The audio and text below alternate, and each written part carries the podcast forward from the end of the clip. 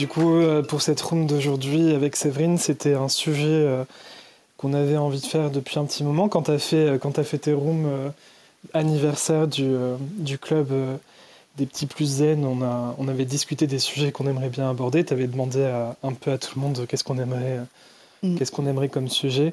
Et moi, je t'avais dit que j'aimerais bien qu'on parle de, de continence parce que parce qu'on était en plein dedans toi, tu, traverses aussi euh, un peu une période euh, qui est liée à tout ça.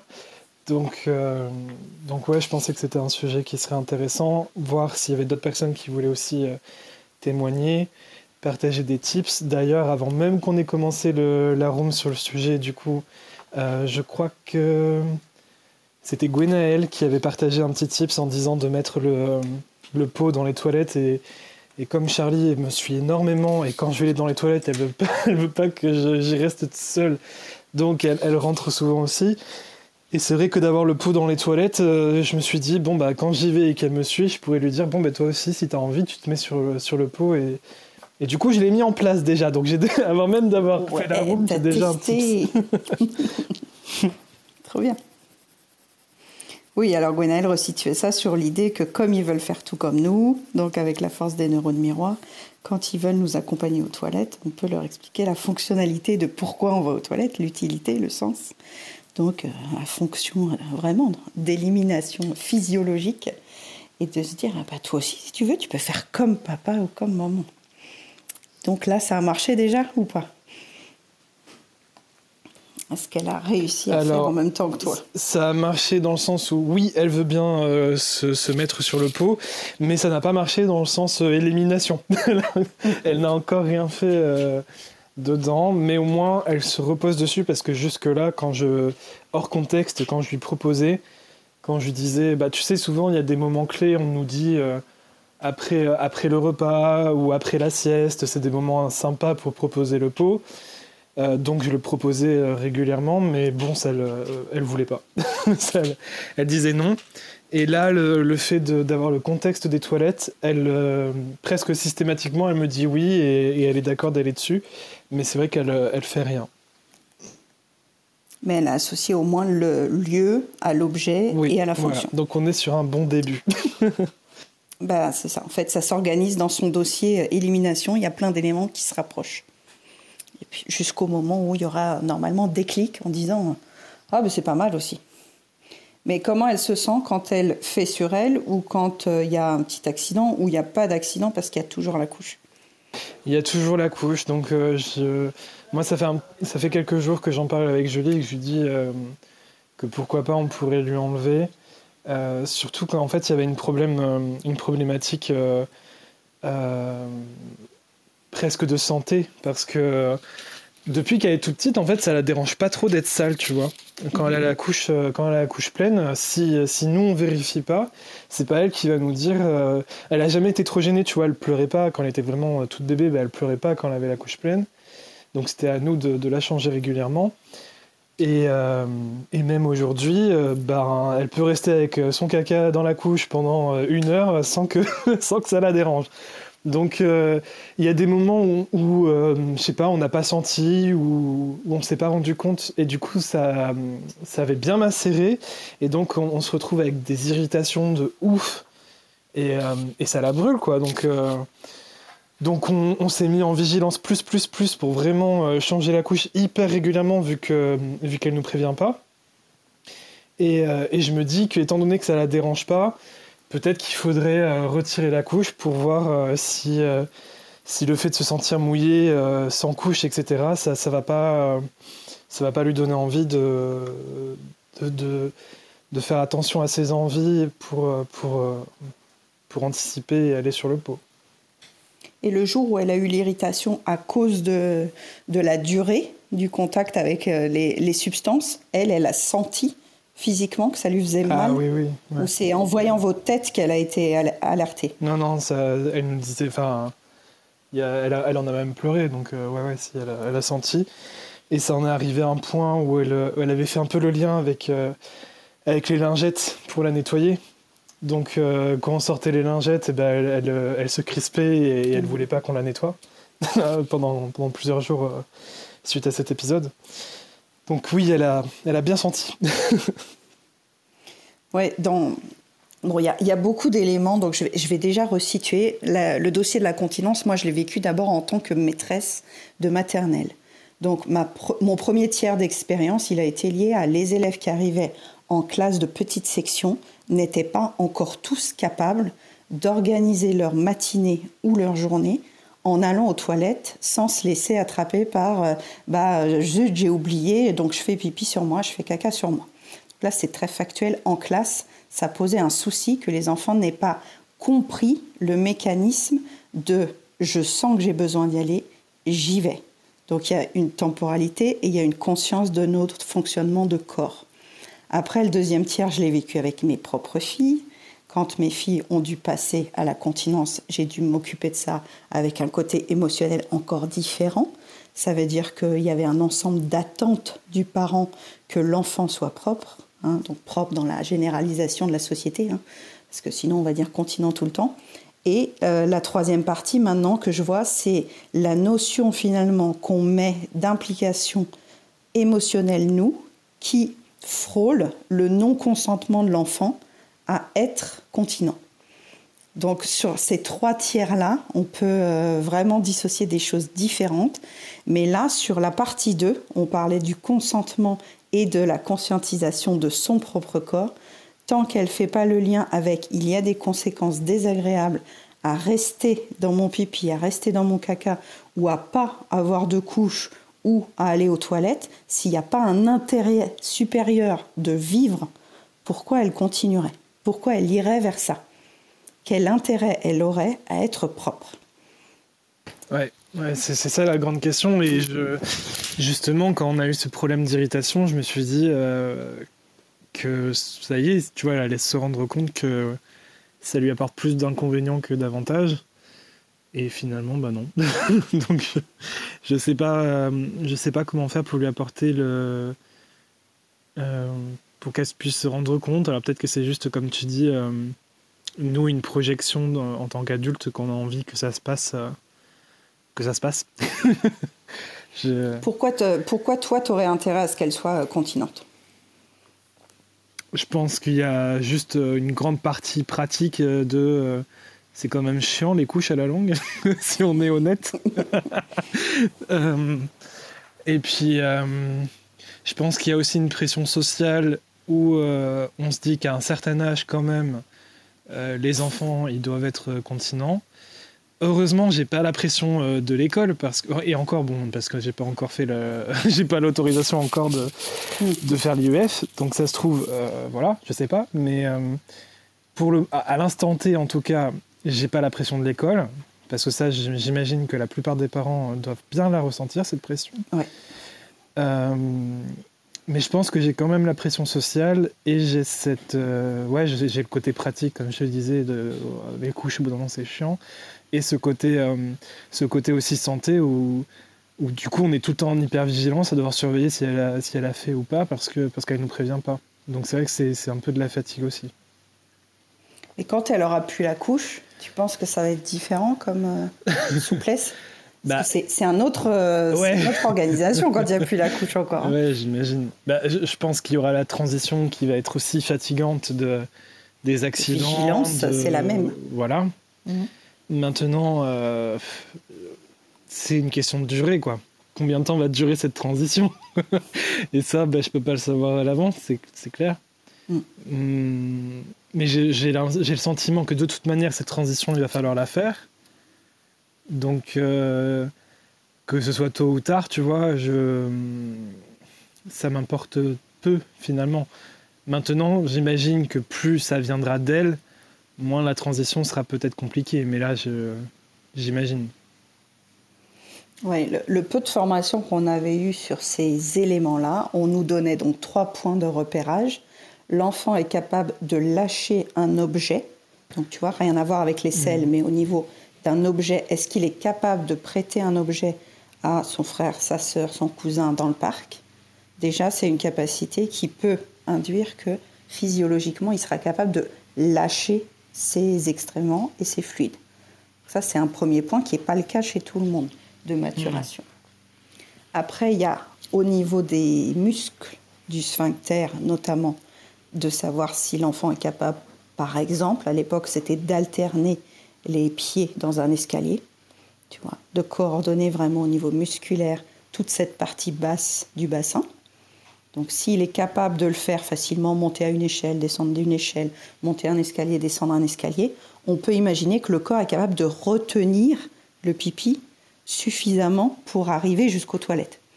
Tu vois, c'est une notion de pendant une minute, l'enfant va se dire Oula, c'est maintenant, il faut que pendant une minute, le corps puisse retenir, faire barrage. Donc ça, c'est dur à évaluer aussi, hein, parce qu'on n'est pas non plus au plus près de l'intérieur du fonctionnement du corps de l'enfant. Et le troisième point, c'est leur désir d'autonomie et leur désir de grandir. Est-ce qu'ils en sont à un point où ils trouvent ça valorisant d'être grand, sous-entendu autonome, sous-entendu on enlève la couche Que le point de, de retour ce soit couche égale bébé, moi je veux plus être un bébé, donc j'enlève la couche. Là, c'est plus intellectuel et psychologique. Donc, c'est trois points très différents en fait. Lâcher par rapport au monde extérieur, lâcher au niveau musculaire et retenir au niveau musculaire, et dans l'intention, est-ce que j'ai envie d'être grand ou finalement être petit, garder ma couche, être tranquille, qu'on ne casse pas les pieds à me changer tout le temps. Je fais pipi dans ma couche, c'est chaud, c'est confortable, je reste assis dedans et arrêter de m'embêter à ce que j'aille aux toilettes toutes les 25 minutes. Parce que pour un enfant, c'est pénible cette phase-là où maman, elle demande Tu veux pas aller faire pipi? Tu veux pas aller faire pipi? On va faire pipi avant de prendre la voiture. On va faire pipi avant de ceci, on va faire pipi avant de cela. C'est un peu du harcèlement. Hein. chez certains parents, c'est vécu comme super relou cette phase. De va faire pipi, tu vas faire pipi. Je vois que tu es en train de danser, va faire pipi. Est-ce que c'est des points que tu avais déjà lus, euh, entendus? Ça, ça promet, ça C'est pas très vendeur. Ouais, ça me fait bien plaisir tout ça. Euh, non, j'ai pas trop, mais j'ai pas l'impression qu'il y ait beaucoup de. Enfin, c'est pas un sujet qu'on parle le plus hein, dans le domaine de la parentalité, j'ai l'impression. Ouais, c'est pas glam. Pas ouais, bizarrement. c'est étonnant. Euh, là où ça me part, peut-être, c'est au niveau de. Est-ce que. Euh, est-ce qu'elle voit un intérêt à grandir, comme tu disais euh, euh, Je me demande si le fait qu'elle ne voit pas de bébé, tu vois, est-ce qu'elle se rend compte que du coup la couche c'est pour les bébés? Bon après nous elle ne nous voit pas avec des couches c'est sûr. oui. Mais je sais pas si elle fait véritablement le lien euh, couche égale, égale tout petit. Ouais, dans la mesure où je resitue quand même pour ceux qui écoutent le replay, Charlie, elle a très très peu vécu en collectivité, hein, on peut dire jamais. Donc la notion des enfants qui sont en crèche et qui voient que le bébé qui arrive à la crèche à deux mois, bah lui, il sait rien faire, on peut le verbaliser ensemble, il sait pas manger tout seul, il sait pas marcher, il sait pas prendre des jouets, il sait pas aller aux toilettes.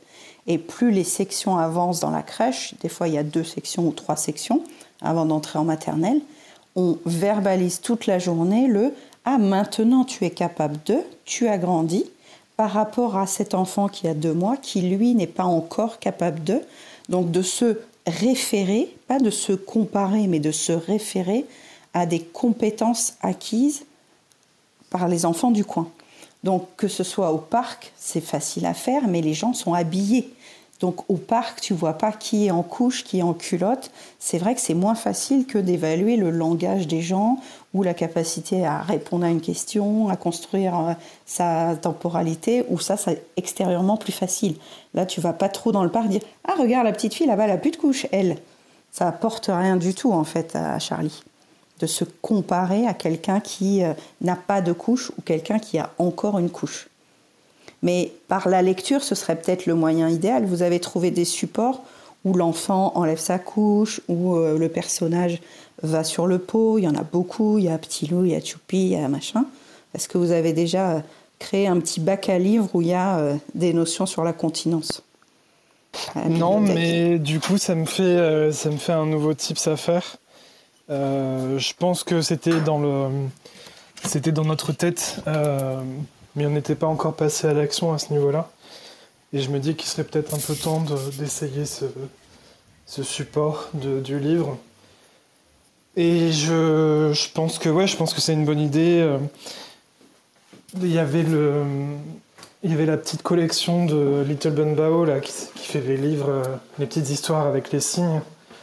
Elle, elle, les avait bien aimés et là, elle a sorti, elle en a sorti un nouveau avec justement la continence.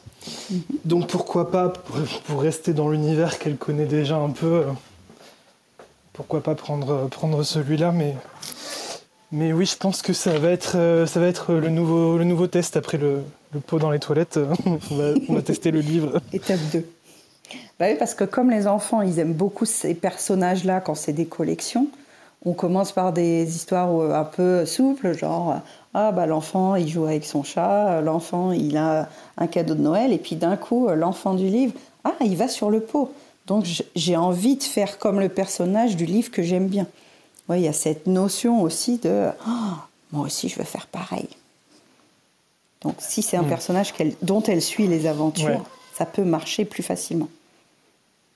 Et il n'y a pas un effet cousin-cousine là autour de vous qui est, déjà continent qui pourrait... Non, malheureusement, elle n'a pas de... Elle a pas de... C'est la, seule, c'est la seule enfant en fait dans son... Hein. Dans son... C'est rasé là Je suis au téléphone. Euh, je suis harcelé par les gens. Euh, elle, euh, oui, elle n'a pas d'autres enfants dans notre entourage. C'est la, c'est la première un peu, tu vois. On, était, on est les premiers parents de, de, la fratrie, des cousins, etc. Donc à ce niveau-là, on n'a pas de point de référence pour elle. On a les, on a les copains, les copains et les copines qui les copains et les copines qui, euh, qui sont à peu près à son âge, mais qui sont au même stade et qui ont la même problématique. donc, euh, donc on avance ensemble dans la même galère. Vous êtes dans la même locomotive. voilà, c'est ça. Mais on peut pas se servir comme point de, comme point de support pour, euh, pour montrer l'exemple. pas encore. Et puis ce que, j'ai, ce que je me suis rendu compte avec Siana, donc Siana, elle a beaucoup d'écart avec euh, Livna. Livna, elle a, elle a 14 ans maintenant, donc euh, la continence, elle l'a eu en août et la rentrée était en septembre. Donc ça, ça passait bien. C'était plus facile. Elle venait d'avoir euh, ses 3 ans et c'était facile pour l'école. Siana, elle avait déjà ses 3 ans. Elle était toujours pas continente. Au mois d'août, elle voulait rien savoir. Elle voulait garder sa couche. Et là, j'ai vu que l'enjeu était pour moi beaucoup plus que pour elle. Et c'est en ça que je te disais que le troisième point, c'est à quel, dans quelle mesure c'est pas nous qui en faisons un sujet de pression parce que nous, on veut avoir les bonnes conséquences, à savoir que l'enfant soit propre, point, parce que nous, on en a marre de galérer avec les aspects, euh, bah voilà, la table langer, les couches, la lotion, le truc, ou alors qu'on veut absolument que pour l'école, l'enfant soit bien accepté parce que beaucoup de parents m'ont dit mais on a un stress pas possible parce que on nous dit que si l'enfant se fait dessus, ben on nous le rendra. Et là, il y a une peur panique de ne pas pouvoir le laisser à l'école et de tout réorganiser l'emploi du temps. Et dans ce cas-là, on change en fait d'arc-en-ciel de besoin. C'est notre arc-en-ciel de besoin qui devient prioritaire en disant Ah non, mais il faut absolument qu'elle soit propre pour telle date, parce que sinon, c'est moi qui vais devoir rééquilibrer ma vie au lieu de rester sur l'arc-en-ciel de besoin de l'enfant qui, lui, veut être autonome, conscient de son corps, euh, se sentir grandir et euh, réguler ses fonctions euh, physiologiques. Tu vois, on, change de priorité à cause de la pression, donc à cause d'une peur de ne pas réussir. Donc c'est une de nos émotions de parents qui nous fait biaiser et essayer d'être un peu trop direct sur le comportement de maturation pour que l'enfant arrive jusqu'à la continence équilibrée, on va dire, pas parfaite, hein, parce que même s'il y a un accident ou deux, euh, les, deux premières semaines, ils vont pas nous le rendre. Mais les parents se font une idée que s'ils ne sont pas parfaitement propres le jour de la rentrée, on va leur rendre, et pendant un moment, euh, ma directrice le faisait vraiment. Elle disait, écoutez, nous on en a 26, euh, on ne peut pas se permettre de garder un enfant qui fait caca toutes les deux heures sur lui parce qu'on n'est que deux adultes et pour changer un enfant qui fait caca, au niveau sécurité, on n'y arrive pas. Donc il y a beaucoup de familles sur les dix dernières années qui se sont inquiétées de la rentrée de petites sections à cause de ça. Et je pense que ça prend le problème à l'envers. Et moi-même, qui étais sensibilisée à ça, quand j'ai inscrit Siana à l'école et que je me suis dit, bon, c'est bon, elle sera propre à la rentrée, elle m'a bien challengée parce que jusqu'au jour de la rentrée, elle n'a rien fait dans le pot, elle n'a rien fait aux toilettes, elle a refusé complètement de retirer cette couche et donc elle pleurait pour que je lui remette la couche pour qu'elle puisse faire pipi et caca dans la couche. Donc on était loin, loin, loin de la continence le jour même de la rentrée. Mais honnêtement, elle, elle n'en avait rien à faire. Bah oui. elle vivait très très bien. Donc c'était mon émotion le problème, c'était pas la sienne. Et du coup, j'ai lâché prise moi pour qu'elle puisse aller à l'école en me disant la maîtresse fera son travail aussi. Moi, j'ai fait tout ce que je pouvais faire. Finalement, après, j'ai compris que c'était moi qui étais en problématique avec l'éducation nationale et que j'avais reporté ça sur cette histoire de continence, comme quoi euh, c'était injuste qu'on euh, impose aux enfants et aux parents d'être propres le jour de la rentrée et de ne pas respecter la physiologie des enfants. Tu vois, encore un, faux combat militant inconscient dû à, à mon histoire avec l'éducation nationale. Et Sienna n'en avait rien à faire de tout ça. Donc quand elle a vu à l'école que la moitié de sa classe allait aux toilettes, que la maîtresse était sympa, que la TSEM était sympa, que bon, bah apparemment c'est comme ça que ça marchait là-bas, hein, ce système de règles extérieures à la famille dont je te parlais une fois, l'enfant se dit ok, donc là c'est les règles de fonctionnement, tout le monde fait ça, bon, donc euh, bah, je vais reconsidérer la question puisque j'ai pas d'autre choix, tu vois, c'est les règles du lieu en question. Mais vous, vous ne pouvez pas faire ça, parce qu'il n'y a pas de règle du lieu extérieur à votre famille. Je vais faire un stage en, petite section, juste pour la continuer. Je ne sais pas si ça va te réconcilier avec l'école. Non, mais un tiers-lieu, euh, oui, c'est sûr que si vous aviez un séjour de quatre jours ailleurs, où il n'y a pas de table à langer, où il y a. Tu vois, il faudrait un contexte différent pour qu'elle puisse se couler dans un fonctionnement différent. Là, vous avez les mêmes lieux, les mêmes adultes, les mêmes règles. Pourquoi elle changerait Il n'y a rien qui la pousse à changer. Si ce n'est vos têtes quand, euh, quand elle veut pas retirer la couche ou quand elle veut pas aller sur les toilettes. Elle analyse vos têtes. Les enfants analysent nos têtes et regardent si ça nous déplaît, si ça nous plaît. Et suivant leur, euh, leur fonctionnement, ils vont essayer soit de nous faire plaisir, soit de s'opposer, soit de s'en foutre complètement. Ça dépend des fois. Mais nous, on n'a aucun intérêt finalement à ce qu'il soit propre. Hein. Euh, tu crois? Moi, j'ai pas euh, d'intérêt à ce qu'elle soit propre, si ce n'est que l'école me l'a demandé. Bah, tu vois, c'est pas moi. Moi, j'avais même renoncé la dernière semaine d'août à me pencher sur cette question-là parce que je me suis dit c'est épuisant en fait toute la journée, je ne pensais qu'à sa, manière de rentrer à l'école et de ne pas faire pipi au milieu du couloir. Je me suis dit, ça se trouve, on va arriver à l'école. On est à quoi 12 minutes à pied de l'école. Je me suis dit, je ne sais même pas si elle va tenir 12 minutes entre la maison et l'école. Elle va peut-être même déjà se faire pipi dessus avant la grille. Et tu vois, tu, emmènes cette peur-là devant l'école. C'est pas très bon pour euh, l'émotion globale. Oui, tu, tu t'amènes l'enfant avec une ambiance euh, mm. émotionnelle euh, bien sympa. Et, ouais. et donc les mamans, déjà qu'elles s'inquiétaient pour euh, les entrées à l'école de manière séparation, de manière adaptation, de manière sécurité, confier l'enfant à quelqu'un d'autre, figure d'attachement, tu leur rajoutes en plus cette question de la continence. C'était super difficile en petite section de faire comprendre à une maman que oui, c'est compliqué pour nous de changer tous les enfants, mais que non, on n'allait pas crier sur les enfants s'ils se faisaient pipi dessus. Parce qu'il y a beaucoup cette image-là aussi que bah, l'accompagnement individuel des enfants à la continence, ça demande du temps, de la précision, il faut se mettre à leur hauteur, il faut leur expliquer, il faut les déshabiller, il faut les laver, il faut les rhabiller. Voilà, honnêtement, quand tu as 22 enfants, 24 enfants, 26 élèves, deux adultes, ben, le temps, tu le prends le premier jour pour les trois premiers enfants, puis au bout de dix jours, tu es, fatigué, quoi. Tu es fatigué de le faire pour chaque enfant plusieurs fois, et l'idée s'installe, et je l'ai eu aussi hein, il y a une dizaine d'années, de dire mais pourquoi les parents s'occupent pas de ça avant la rentrée en classe? Mais en fait, les parents, ils n'ont pas les infos. Ils n'ont pas les infos sur les muscles, ils n'ont pas les infos sur l'autonomie, ils n'ont pas les infos sur les besoins des enfants de grandir et tout ça. Donc on ne se comprenait pas. Ni nous, les enseignants de petite section, on remettait un peu la responsabilité du on est en galère à cause de l'enfant qui n'est pas propre. Et les parents disaient mais on ne sait pas comment faire pour les rendre propres. Donc on, a fait un atelier de parentalité dans le dispositif des moins de 3 ans pour expliquer comment se passait le fonctionnement du corps des enfants et comment arrêter de leur mettre la pression parce que finalement c'est l'école qui mettait la pression aux parents qui ensuite lui-même remettait la pression sur les enfants. Et les enfants n'avaient rien demandé. Donc l'idée de la locomotive, c'est quand même la principale idée qu'on donnait. Hein. Ce que je te disais tout à l'heure, de s'inspirer de autour d'eux dans la famille, les cousins, les voisins, les vacances, c'est la meilleure locomotive parce qu'il y a l'effet neurone miroir.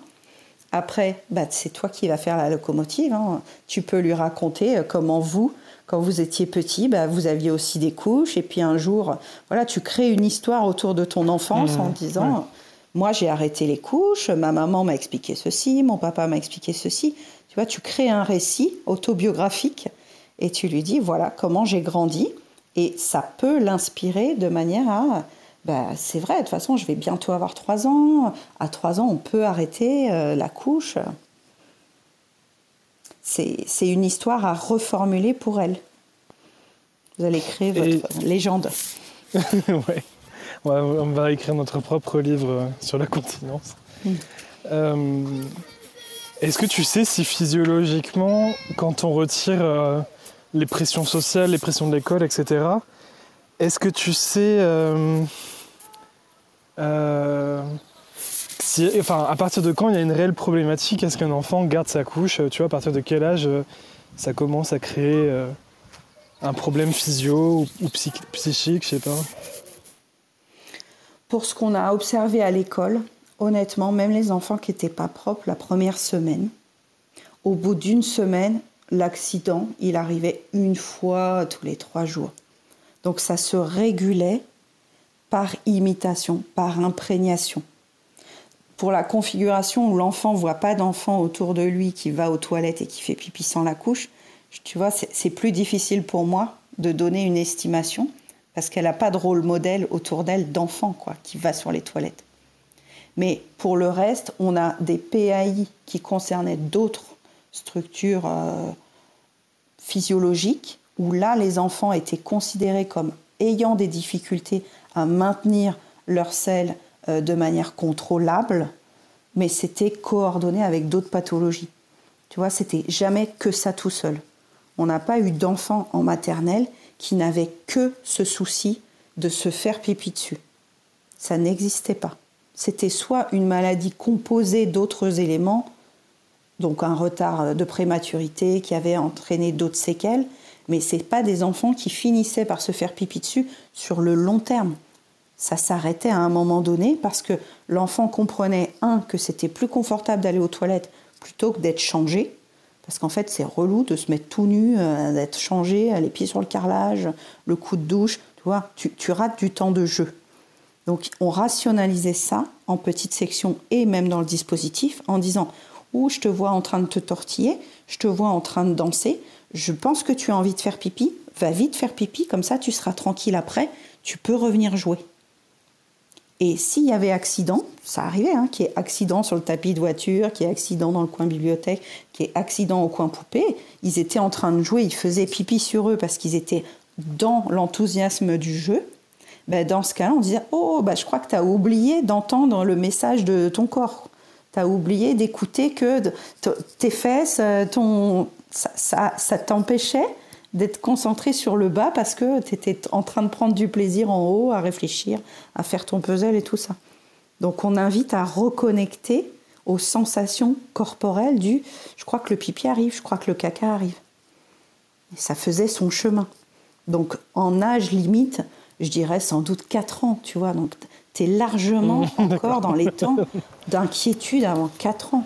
Qu'est-ce que ça peut faire si l'enfant a encore des couches à 4 ans En vrai, qu'est-ce que ça changerait? Ouais, c'est. C'est encore ce qui t'impose, euh, qui t'impose à enlever la couche? Personne. Il n'y a pas une brigade de la couche qui va sonner chez vous en disant Wow, bientôt trois ans, ça suffit. ouais, c'est vraiment cette course encore entre parents où tu sais, tu as, des parents qui, euh, qui fanfaronnent parce que leur enfant a un an, ils sont, ils sont propres. Euh, même, même ma propre mère, tu vois, elle me, disait euh, Ah bah, ton frère et toi, pourtant, je sais plus à quel âge, vous aviez déjà plus de couches. Mhm. C'est ouais, tout le temps dans la comparaison. Donc, euh, il faut juste euh, se libérer de ce poids de la comparaison, lâcher prise, le fameux, le fameux lâcher prise. Et, euh, et après, bon, on va quand même, on va quand même lui présenter les, les différents supports pour l'inspirer, voir ce que ça va faire. Et puis pour la question de la locomotive, je vais, je vais essayer de réfléchir comment on pourrait adapter ça avec notre contexte. Mais ça fait déjà quelques, quelques clés possibles à mettre en place. Mais effectivement, il faut juste. Il y a des effets marketing, hein, tu sais, euh, les effets marketing que tu as dû voir, euh, le pot qui fait de la musique, les, les, les, tableaux à points et à gommettes. Donc euh, je, je reprécise ici que tout ça, c'est des carottes et que tout ça, sur le long terme, ça peut marcher mais ce n'est pas l'intention qu'on essaye d'y mettre en fait. On essaye plutôt de motiver de l'intérieur en mode vraiment fonction exécutive, que l'enfant s'approprie le projet de devenir continent lui-même, non pas pour faire plaisir aux parents, non pas pour obtenir la musique du pot qui chante, non pas pour obtenir la gommette fleur qu'on va mettre sur le calendrier. Beaucoup de méthodologies hein, qui se vendent comme ça sur Internet avec euh, les petits soleils quand t'as pas fait pipi et le gros nuage quand t'as fait pipi sur toi, c'est dangereux, c'est risqué. Je ne vais pas juger ceux qui l'ont déjà utilisé, hein, euh, désolé pour ceux qui l'ont déjà fait, mais si on voit sur le long terme, on aimerait, dans la mesure du possible, que l'enfant s'approprie lui-même ce projet-là, et pour qu'il se l'approprie, il doit sentir à quel point c'est lui qui peut en décider du début, du milieu et de la fin. Qui soit autonome sur sa décision et qui stimule du coup sa fonction exécutive de OK, ce que je veux atteindre, c'est d'enlever ma couche parce que j'ai pas envie d'être toujours un bébé. Et dans ma tête, la couche, c'est un bébé. Donc il y a ce petit point-là. Après, ce qui marche très bien aussi, c'est de dire, bah, tu vois, les grandes filles, si je pense à, ta fille, les grandes filles, après, elles ont des culottes. Si tu veux, on va aller acheter des super belles culottes. Voilà, la culotte avec le petit liseré rose ou avec la, figurine de son dessin animé préféré, c'est aussi se motiver de manière extérieure, mais c'est pas une carotte. Ça veut dire que tu le donnes dans les éléments de base. Tu lui dis, comme les grandes filles ont le droit de mettre des culottes et non plus des couches, alors même si elle avait des culottes par-dessus la couche, tu vois, là c'est la culotte de grande parce que c'est la culotte où il n'y a plus besoin de la couche. C'est présenté pour lui donner envie, mais c'est pas une carotte. Est-ce que tu vois un peu la différence? Oui, c'est plus pour marquer, le, marquer la nouvelle étape, comme un rite initiatique, quoi, un peu. Exactement, mais oui. Hein. Euh, contrairement, euh, contrairement à une sorte de routine de célébration et de, et de euh, récompense parce que tu as bien agi. et où là, on est dans le renforcement positif, un peu comme avec un chien, quoi. c'est pas, pareil. croquette. Pipi égale croquette. Mm, mm. Mais ça existe beaucoup. Je, pense qu'il y a beaucoup de parents qui ont vu passer ça hein, comme méthodologie. Et quand je me renseignais pour Siana cet été en disant bon, est-ce qu'il y a un truc que j'ai pas encore essayé? Parce qu'on a beau être professionnel, bah, quand c'est nous, des fois on perd un peu le, le focus. Eh ben, j'ai vu passer tout un tas de trucs. Je fais, oh là là là là là là, je ne sais pas si j'ai si j'ai bien fait de regarder tout ce qui existait sur la continence parce que ça m'a ça m'a fatigué en fait. Qu'on puisse laisser entendre que c'est avec des gommettes et du renforcement extérieur à l'enfant qu'on pouvait le, le valider, c'est compliqué. C'est compliqué tout simplement parce que c'est en gros fais plaisir à ton parent en faisant pipi là. Donc quelque part, c'est du dressage. Ouais, et puis on est sur. façon de le euh, présenter. Sur un bon moyen de renforcer le besoin de connaissance, euh, de reconnaissance plutôt, pas de connaissance d'ailleurs, le besoin de reconnaissance. Euh, de validation, mm, À la moindre, la moindre action, le moindre processus. Parce que si on veut éviter que nos enfants soient T'as vu, c'est beau, hein T'as vu, c'est bien, hein T'as vu, c'est joli ce que j'ai fait. Il y a des enfants qui installent ça très tôt. Parce qu'en fait, ils, prennent ça comme du carburant, vraiment. Ils veulent le sourire de papa, le sourire de maman.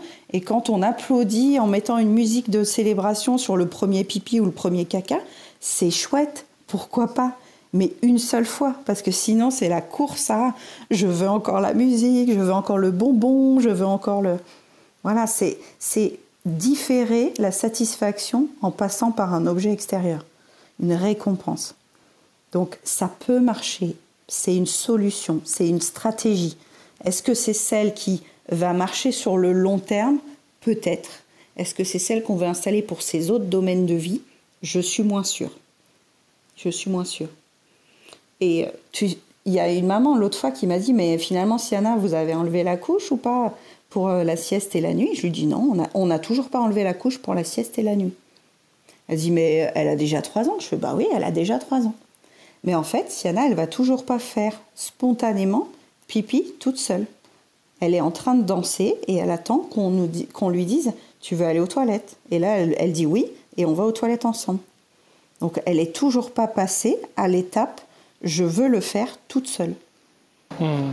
Donc je mets pas de pression sur retirer la couche de sieste et retirer la couche de nuit parce que en journée, je ne l'ai jamais vue monter sur les toilettes toute seule elle a encore besoin d'un adulte à chaque fois. Donc je force pas, je me dis c'est pas la peine que je m'épuise à mettre en place un truc qui n'est pas prêt. Du, coup, c'est pour ça aussi que tu disais que euh, euh, même sans couche, euh, la transition au niveau vigilance, on, est quand même pas mal. Parce que là, du coup, ça fait presque, ouais, ça fait presque un an que, que du coup, tu, tu dois rester quand même vigilante malgré le malgré l'absence de couche quoi. En journée, en journée, oui, on a dû commencer en avril l'année dernière. Euh, ça a marché une fois parce que sa cousine était là et donc elle a voulu aller sur les toilettes avec sa cousine. Là, ça avait marché en, en mode inspiration extérieure et modèle. Et après, j'étais limite, hein, comme tu dis, en train de la surveiller. Et dès qu'elle a une espèce, parce que Il y a beaucoup d'enfants dans ma classe hein, qui faisaient ça. Donc ça, c'est vraiment une compétence que j'ai acquise en milieu pro. C'est l'enfant, tu es habitué à le voir marcher euh, d'une certaine façon. Et quand ils ont envie de faire pipi, ils se tortillent pas pareil, tu vois, ils marchent pas pareil. Quand on les observe bien, on se rend compte tout de suite que là, il y a quelque chose de différent. Et donc, ils cherchent le regard. Et tant que j'ai pas posé le mot tu veux aller aux toilettes, il y en a qui n'osent pas aller aux toilettes. Pourtant, ils savent où c'est, ils savent comment on fait, mais comme s'il fallait le passage à la verbalisation de l'adulte avant d'y aller tout seul. Tu vois, comme si c'était pas quelque chose qu'on pouvait faire en autonomie. C'est pour ça que c'est aussi intéressant de travailler l'autonomie en soi, parce que si pour des petites choses comme les toilettes, ils n'arrivent même pas à y aller tout seuls, bah pour d'autres choses, c'est lourd aussi. Et quand tu les vois danser, que tu leur proposes d'aller aux toilettes, qu'ils disent oui, Ensuite, ils passent à l'action. Ils vont aux toilettes tout seuls. Et là, ils se débrouillent, ils enlèvent, ils font pipi, ils s'essuient, ils se rhabillent et ils repartent jouer. Bon, ils se lavent les mains et ils repartent jouer. Mais c'est comme si il fallait qu'un adulte valide cette action. Ça me pose question encore, hein, parce qu'ils n'avaient pas du tout les mêmes modes d'éducation entre eux, les enfants de l'école. Donc il y, a, cette notion de est-ce qu'on considère que les toilettes c'est un endroit qui doit être surveillé par l'adulte? Est-ce qu'on n'a pas induit ça à la maison? Quand ils étaient tout petits, du genre tu vas pas là sans moi, et que cette règle elle est restée. Tu vois que cette règle du coup elle n'a pas été déconstruite, elle est acquise. Ou est-ce qu'on leur a dit tu fais pas euh, sans moi telle ou telle chose, et du coup l'enfant a considéré que c'était aussi valable pour les toilettes? Tu vois, on peut s'interroger sur ces points-là où l'enfant ne se crée plus une autonomie parce que il a cru conclure que c'était pas pour lui à faire tout seul. Mais du coup, le tips de, du pot dans les toilettes, euh, est-ce que je me mets pas une balle dans le pied ou, ou elle va se sentir obligée de devoir le faire que quand je serai euh, dans les toilettes quoi. Du coup, ça me, ça me pose question. Bah, nous, on ne s'est pas posé la question comme ça parce que les toilettes sont trop petites en fait pour mettre le pot. Donc on a fini par laisser le pot euh, à l'entrée de, des toilettes parce qu'il n'y a pas la place dans les toilettes. Mais non, je pense pas que ce soit une balle que vous vous tiriez. C'est pas comme si c'était automatique. Quand toi tu vas aux toilettes, elle va aux toilettes. C'est redéfinir la fonctionnalité de chaque pièce en disant bah, dans la salle de bain, tu peux faire ça, ça, ça et ça. Dans les toilettes, tu peux faire ça, ça, ça et ça. Est-ce que tu en as envie? Est-ce que tu en as besoin? Si tu en as envie et que tu en as besoin, tu peux aller le faire. Mais tu réinstalles ou pas le fait que tu dois prévenir papa ou maman. C'est plutôt ce point-là, en fait, qui est délicat. Mmh, Est-ce qu'ils peuvent y aller tout seuls? Est-ce que tu as explicité qu'elle pouvait y aller toute seule sur le pot? Est-ce qu'elle a le droit? Est-ce qu'elle le sait qu'elle a le droit? Bah ouais, ça c'est une bonne question. Je crois que je crois qu'on l'a pas vraiment explicité. Et, euh, et pour l'instant, je crois que faudrait que j'essaie de, lui demander pour, pour voir. Mais je crois que pour l'instant, elle n'arrive pas encore à, à, bien se déshabiller toute seule, tu vois. Euh, donc, euh, enfin, quand je dis se déshabiller, pas, se déshabiller complètement, etc. Mais genre, ne serait-ce que baisser le pantalon, baisser la couche pour pouvoir se mettre sur le pot, euh, toute seule, je sais pas si, elle y arriverait. Mais parce qu'on n'a pas essayé, donc je pourrais faire une sorte de jeu, le mettre dans le contexte d'un jeu en tout cas, pour voir si elle arriverait à le faire ou pas toute seule. C'est intéressant que tu parles de ça parce que on peut mettre, ça facilement en réseau avec l'autonomie du matin sur les routines d'habillage, de déshabillage, mais aussi quand ils vont au bain ou à la douche. À savoir que quand on se déshabille, c'est que ça a une utilité et que toute la motricité fine autour de remonter l'élastique, euh, enfiler, euh, descendre, rhabiller, raccrocher, tout ça, c'est des fonctions qui sont indépendantes de l'hygiène naturelle mais qui sont essentielles quand même pour l'autonomie. Ça veut dire qu'il y, a des enfants qui venaient en salopette ou en collant.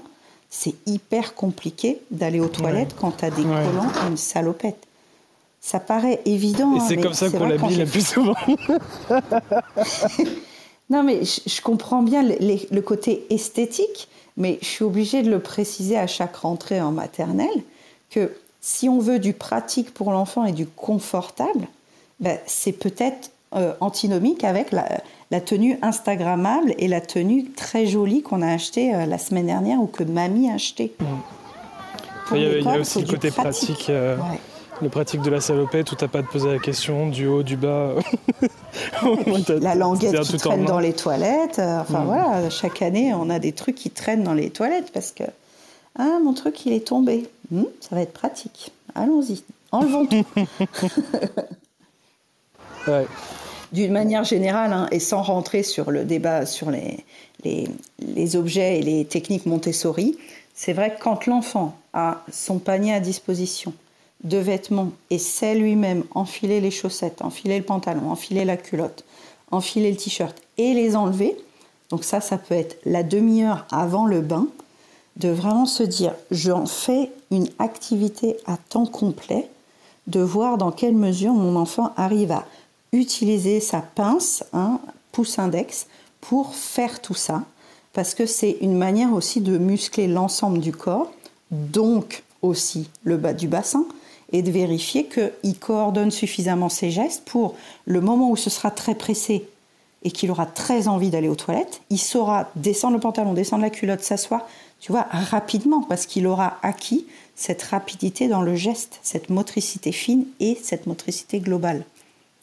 Donc c'est pas juste aller faire pipi, c'est savoir se déshabiller, savoir se rhabiller, savoir où est le pot, est-ce que je peux y accéder seule, est-ce que je, me sens capable de le faire toute seule ou pas. Il y, a, beaucoup d'éléments qui rentrent en ligne de compte. Ouais, là du coup, euh, au niveau des habillages, habillage, je pense qu'on va, rentrer dans, un petit jeu pour essayer de, de transmettre ça, parce que pour l'instant, je pense que on le fait trop, euh, on le fait trop pour elle. Il y a euh, le truc que j'avais réussi à bien intégrer, tu sais, c'est le la, technique, la technique d'enfilage du manteau, de la veste, euh, que j'ai vu justement en école. Mmh, en hélicoptère Ouais. mais mais c'est vrai que pour le reste, je crois qu'elle arrive à, à, enfiler des t-shirts tout seul. Les pulls, c'est un peu compliqué encore. Par contre, tout ce qui est collant, les pantalons, c'est pas encore ça. Donc, on va essayer de, faire, de mettre des jeux en place pour, pour intégrer ça. la demi-heure avant le bain, elle est quand même assez, euh, assez sympa pour faire ça. Il faut pas être pressé par le temps, évidemment. Il faut avoir euh, dédié un créneau rien que pour ça. Mais quand vous avez le temps de, de voir où en est l'autonomie euh, à la fois vestimentaire et à la fois même des jeux sur le corps, quoi. À quoi sert cette partie du corps? Qu'est-ce qu'on peut faire avec cette partie du corps? De rappeler qu'il y a une partie pour respirer, qu'il y a une partie pour manger, qu'il y a une partie pour aller aux toilettes. C'est tout un jeu de conscientisation du propre corps de l'enfant, au-delà de nous ce qu'on projette en fait, parce que pour nous ça paraît très évident, mais si tu dis à un enfant euh, ça sert à quoi de respirer, euh, pourquoi on fait pipi, tu vois, le, sens scientifique, il y a des enfants qui ont absolument aucune notion de pourquoi on fait pipi, qui font pas le lien entre tu as bu beaucoup d'eau parce que tu avais beaucoup couru, ben comme tu as bu beaucoup d'eau, il y aura sûrement un peu plus de pipi ce soir. Tu vois, de faire un lien de cause à effet, de faire un lien logique, de faire un lien scientifique. Et quand ils mangent de la betterave, ça fait un pipi rose. Quand ils ont mangé beaucoup de chocolat, bah ça, tu vois, c'est rigolo en fait. C'est vraiment une appréciation du monde de voir les conséquences de, ton alimentation sur l'évacuation de ce que tu as mangé. Nous on le fait plus honnêtement. enfin très peu en général à part le jour des asperges éventuellement, on se dit euh, tiens, c'est bizarre. Mais les enfants, ils, peuvent s'en amuser, c'est une manière de découvrir le monde aussi. Première fois qu'elle a dû manger euh, des betteraves, vous avez dû avoir peur, non? Non, on n'a pas eu peur. Enfin, Julie, parfois si, parce que bah, comme c'est moi qui, euh, qui, fait la cuisine et tout, euh, parfois elle, elle, a pas remarqué ce que j'ai donné à manger à Charlie. Donc euh, elle n'était pas au courant qu'elle avait mangé des betteraves. Mais, mais ouais, pour, le, pour les betteraves, quand on en mange assez régulièrement, souvent, souvent elle a fait le lien et on en a rigolé ensemble. Puis le, coup des maïs aussi, bien sûr. Ah, le maïs, c'est fort. Hein. mais, mais oui, c'est vrai que c'est L'histoire de boire, de boire et de voir comment, comment ça change sur euh, l'envie de faire pipi et tout, ça c'est vrai que j'en ai pas trop parlé. Donc ça serait, euh, ça serait pas mal que je pense à faire le lien aussi. Il y a, dans mes recherches là, sur la continence, il y avait des chapitres et des, des paragraphes entiers sur est-ce qu'on doit dire à l'enfant d'aller faire pipi avant qu'il monte dans la voiture pour le voyage? Est-ce qu'on doit dire à l'enfant non, tu bois pas avant de dormir, sinon tu vas te lever la nuit? Et ça, c'est assez problématique aussi, en fait. C'est imposer à un enfant qui sait déjà pas réguler son fonctionnement de comprendre l'action de cause-conséquence avant même de la faire. C'est chaud, là. Hein. Franchement, c'est chaud.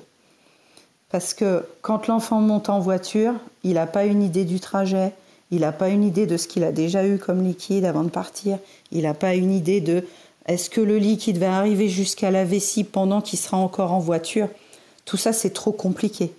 Donc, admettons, en tant que parent, que on prend la route, on en a pour plus de deux heures, et eh ben on considère qu'au bout d'une heure, on ira aux toilettes, nous, en tant qu'adultes, et qu'on emmènera l'enfant, et que là, on lui demandera est-ce que tu sens que le pipi arrive? Mais pas lui dire tu, bois pas avant de prendre la route, tu bois pas avant de dormir. Sinon, ça le déconnecte une fois de plus de ses sensations corporelles. Oui. Oui, puis alors l'eau, quand même. Euh, interdire à un enfant de boire, c'est quand même terrible, quoi. Donc, euh, ouais, je suis totalement d'accord avec toi et, ça remet en ça remet en exergue l'importance d'apprendre à ralentir quand on est tellement tout le temps pressé, il faut tout le temps aller vite, vite, que la moindre pause en voiture pour, aller faire pipi, ça y est, c'est un drame, quoi. Donc ça remet vraiment en question le rythme de vie qu'on a au quotidien, toujours, toujours aller vite, vite, vite, et qu'on impose ça à nos enfants. Et puis on présuppose que ça va mal se passer alors que ça pourrait déjà bien se passer, en vrai. Mais on veut éviter qu'il y ait une galère de faire pipi dans le siège auto parce que c'est pas confort. Faire pipi dans le siège auto, personne n'en rêve dans l'absolu. Ou pire, quoi faire caca dans le siège auto de mamie, euh, c'est pas c'est pas très glam. Mais en vrai, bah, si ça arrive, euh, ça arrive. Tu vois, tu tu peux pas non plus tout faire pour que ça n'arrive pas. Tu peux essayer d'anticiper. Mais si tu mets la pression sur l'enfant en disant attention, hein, tu fais pas pipi dans la voiture. Hein. Waouh, super la légèreté autour de la question de la continence. Si on veut que ce soit quelque chose d'agréable, de grandir et tout ça, et d'un autre côté, on lui met la pression sur euh, bah, quelque chose de négatif, quelque chose de pénible, quelque chose de limite souffrant et de contraignant. Alors que, bah oui, quand tu auras plus de couches, bah, peut-être que ce sera plus facile de mettre cette robe-là, ou tes collants ils seront moins serrés, ou de, valoriser qu'est-ce que ça pourrait avoir de bien de plus avoir de couches. Là, des fois, je la challenge parce que sur la table à langer, elle dépasse de loin, elle dépasse vraiment beaucoup. J'ai dit, écoute, Siana, es très très grande maintenant, on va peut-être arrêter la table à langer. Puis en plus, pour la porter, ça commence à être très bah lourd de la porter sur la table à manger. ça me fait les bras et tout. Et donc, je pose, tu vois, des, petits morceaux de Lego les uns à côté des autres en disant Tu dépasses de la table, on pourrait peut-être arrêter les couches. En plus, bah, ta copine, elle a plus de couches. C'est un peu lourd. De... Je, mets des points de conscience et j'espère qu'au bout du compte, ça fera un déclic. Mais je peux pas te dire quand et je peux pas te dire si ça va marcher. J'aimerais bien qu'un jour, elle me dise Bah, écoute, euh, on n'a qu'à pas mettre de couches aujourd'hui. Mais est-ce que j'ai besoin de décider que jeudi 14 avril, hmm. j'enlève la couche pour la sieste? Franchement, aucun intérêt. Angélique, est-ce que tu veux venir discuter de continence avec nous? Peut-être que tu as eu euh, ces questions-là aussi euh, récemment ou plus lointainement. Recoucou Angélique.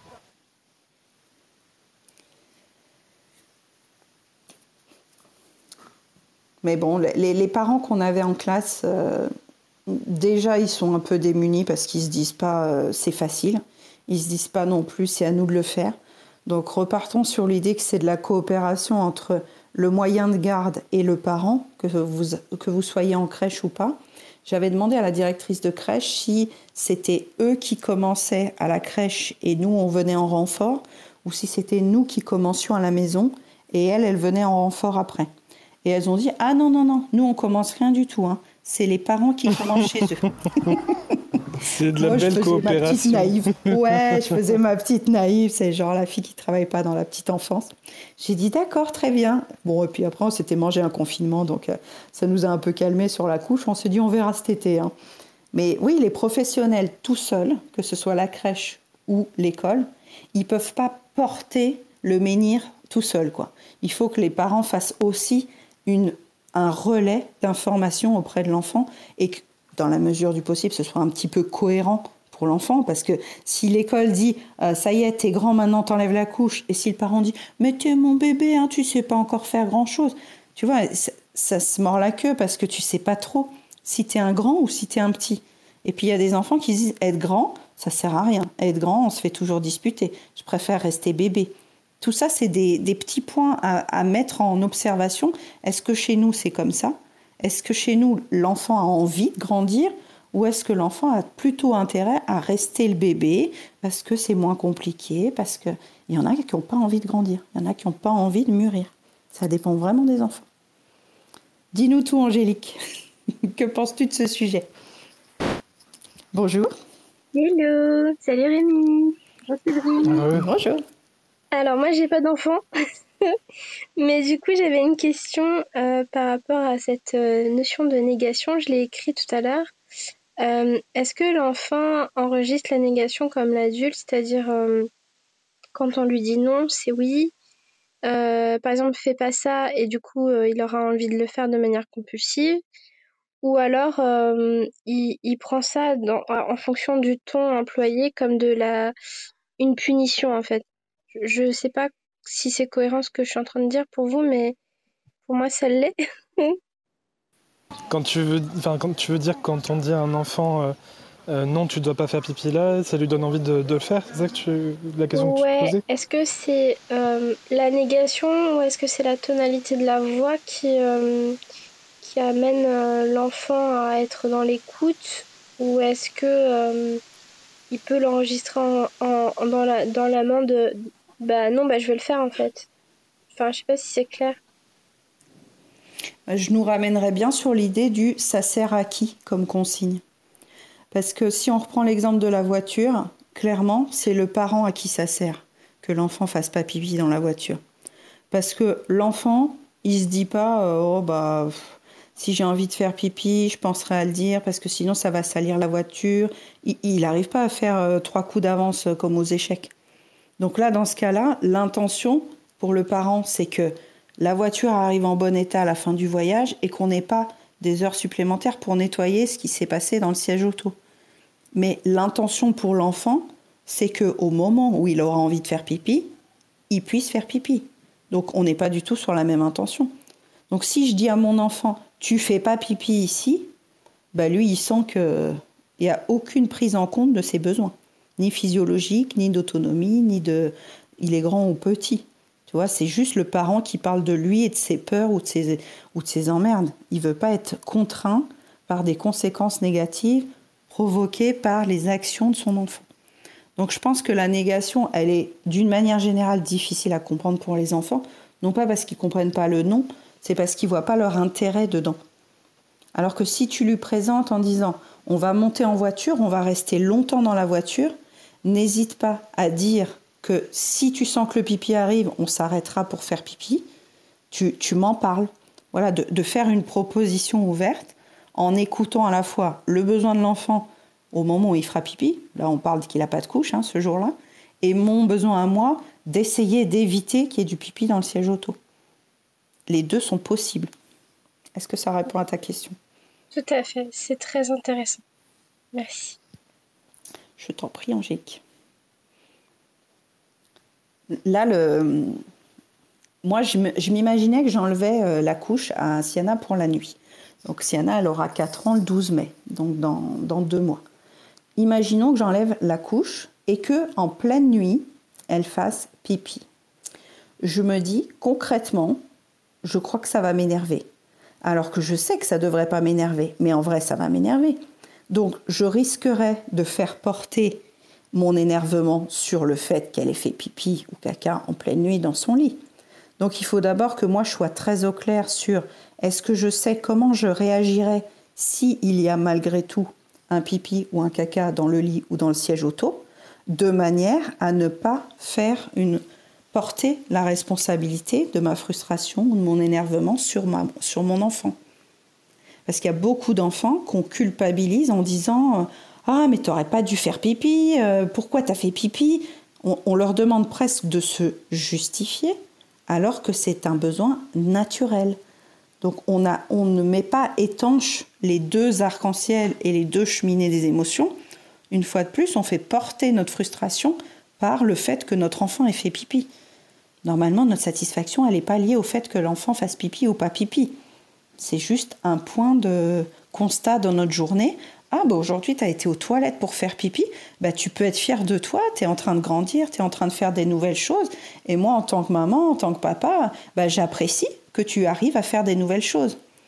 Mais c'est ni pour me faire plaisir et c'est ni une source de décharge émotionnelle en disant ah oh, t'as encore fait pipi c'est pas possible tu ne sais pas grandir t'es trop petit et d'entendre ce qu'on entendait en classe le soir quand on donnait le, sac de change aux parents euh, le pauvre enfant il était déjà pas très euh, fier d'avoir fait pipi sur lui mais quand il se prenait tout un sac de reproches par son parent, qui juste avait un sac à mettre à la machine à laver, mais tu sentais dans les yeux de l'enfant qu'il allait s'en prendre une parce qu'il s'était fait pipi dessus. Donc de manière très factuelle, si on n'est pas prêt à assumer les conséquences de retirer la couche à notre enfant ou d'imaginer que ça va perturber notre équilibre familial, peut-être parce qu'il y a beaucoup d'enfants, peut-être parce que ce mois-ci, bah, le père est en déplacement ou il y a un gros dossier à rendre, bah, dans ce cas-là, on peut repousser d'un mois le fait de retirer la couche. Il faut éviter que ce soit tout le même mois des contraintes autour de la vie de l'enfant. Si ce mois-ci y a déjà un bouleversement, eh ben, la couche, ça peut attendre. Tu vois ce que je veux dire? Oui, oui.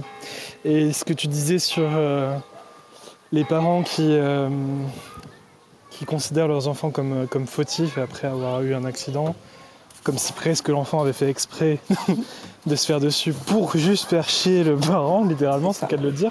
Double Mais est-ce que, est que tout ça, ça viendrait pas aussi euh, d'un héritage freudien où on nous a dit que euh, l'enfant il se sent puissant justement en faisant caca, en faisant caca oui, que, que c'est comme ça qu'il montre son pouvoir envers ses parents. Est-ce que est-ce que c'est pas rentré dans l'inconscient collectif quoi? Alors, on avait eu une fois une intervenante à l'école qui nous avait parlé du fait que les enfants qui voulaient pas faire caca dans les toilettes, c'est parce qu'ils refusaient euh, de léguer une sorte de pouvoir à l'adulte extérieur. Alors, j'avais demandé des précisions parce que ça me paraissait un peu flou. Donc, je vais essayer de le refaire en mode très pragmatique.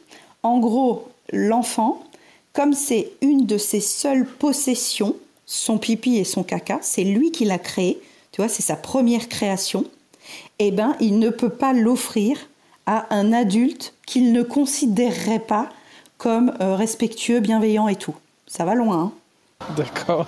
Est-ce que tu vois dans quelle mesure tu dois du coup, l'enfant qui refuse absolument Ouais, c'est ça. C'est une manière d'offrir à son parent ou à sa figure d'attachement son propre, son propre, sa propre matière, sa propre matière. Mais en vrai, ça explique une chose que on peut voir, qui est pas glam, hein, donc euh, avis à tous ceux qui veulent se boucher les oreilles sur ce moment-là.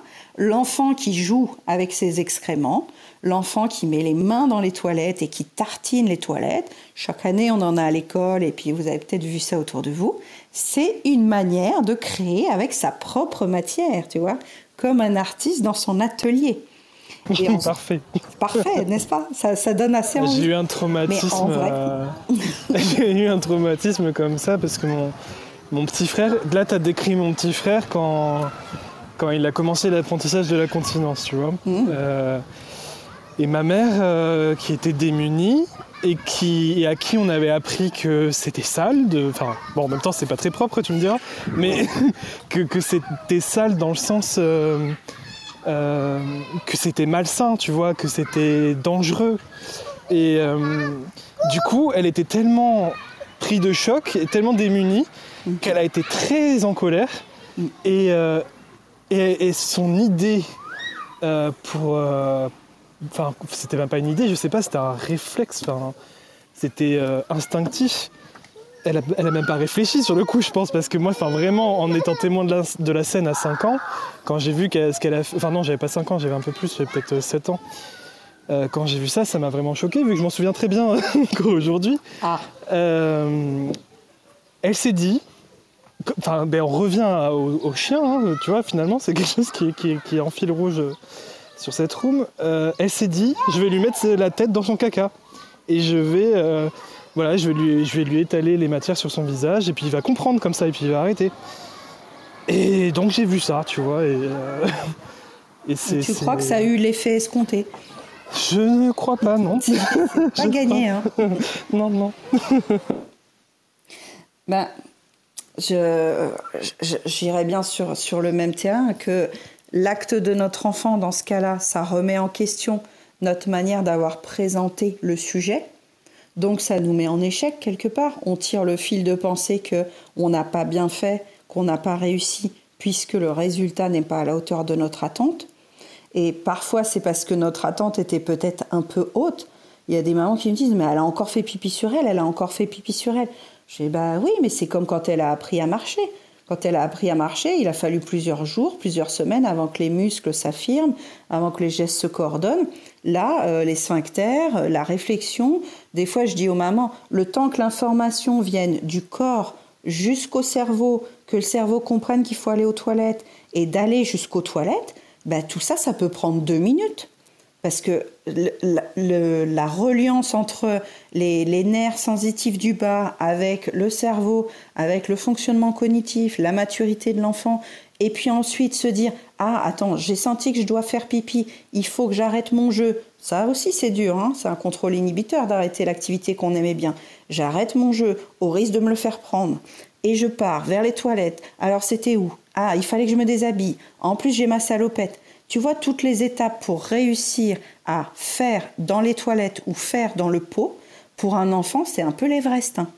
Il y a plein d'étapes sur le chemin de j'ai réussi à mettre mon premier pipi dans les toilettes ou mon premier pipi dans le pot. Donc ça demande des petites étapes du Prendre conscience que le pipi est là, que j'ai envie. Ensuite, quand le pipi est là, qu'est-ce que je fais? Eh bien, il faut que je me dirige vers un centre d'évacuation. Le pot ou les toilettes ou le buisson dans le parc, mais il faut que je trouve un lieu pour déposer euh, mes fluides et mes excréments. Et ensuite que je me déshabille. Et ensuite que j'accepte de le faire ici, à cet endroit-là. Même si ça sent pas bon, même si quelqu'un me regarde, même si euh, la personne en face, elle me fait pas un sourire. Toutes ces conditions d'environnement pour faire sereinement ton ta petite affaire, euh, honnêtement, même nous en, en tant qu'adultes, si on est très honnête, il y a des endroits où on n'a pas très envie d'aller faire pipi. Oui, il y a même des adultes qui sont bloqués euh, mm. Dans certaines conditions, donc on peut, se mettre à hauteur d'enfant et comprendre que ça peut aussi être le cas pour nos enfants, même si les conditions ne sont pas les mêmes. Mais on est, on est entouré d'un contexte où euh, bah, certes, c'est un plaisir naturel et on a tous eu à un moment donné ce plaisir d'aller enfin faire pipi alors que vraiment là, on n'en pouvait plus. L'enfant peut le ressentir, mais pas à chaque fois. Donc ça, c'est à nous de montrer à quel point c'est à la fois naturel et à la fois une satisfaction d'arriver au bon moment avant de s'être fait dessus pour que ensuite on puisse reprendre l'activité dans laquelle on était et qui nous faisait plaisir. Mais il y a la temporalité dont je parle souvent, il y a la maîtrise de son corps, là il y a la gestuelle, puisqu'il faut aussi se déshabiller. Et si on en revient à la théorie là, sur, ton, sur ton histoire de Freud, y a accepté d'aller déposer ce cadeau, entre guillemets, dans ce lieu-là. Est-ce que l'enfant a envie de faire ce cadeau du pipi et du caca? Est-ce qu'il est prêt à tenir, euh, à lâcher prise et à se dire, ok, je, laisse, j'y vais, je, le laisse là. Il y a des enfants qui sont fascinés par l'idée que quelque chose sort de leur corps. Ils sont fascinés par leur caca. Franchement, j'ai eu des enfants qui restaient à côté de leur caca, qui ne voulaient pas tirer la chasse d'eau. C'est assez fascinant hein, en tant que maîtresse. Ou à des trucs auxquels on ne s'attend pas. Peut-être qu'ils se rappellent de l'époque du Moyen Âge où euh, on pouvait faire de la médecine avec le caca. Non, mais c'est. Attends, dans quelle heure je vais dire ça? Mais les, gens, comme on en parle souvent avec Gwenaël, en fait, les, gens qui laissent pas les enfants patouiller avec quelque chose, euh, le sable, la terre, euh, les jouets, des bouchons, l'enfant, il sait pas à quel point il peut avoir une action sur le monde extérieur. Et là, c'est lui qui a créé ça. C'est son œuvre. C'est son œuvre. C'est sa création. C'est symbolique et à la fois c'est euh, une manière de résister. Et on avait parlé une fois de, la résistance de certains enfants à manger comme étant un point d'affrontement avec le parent, notamment avec la mère et autour de la séparation. Mais je trouve que les problèmes de continence, quand ils s'installent, parfois c'est une manière de dire je ne ferai pas ce que tu attends de moi. Je refuse de faire ce que tu attends de moi.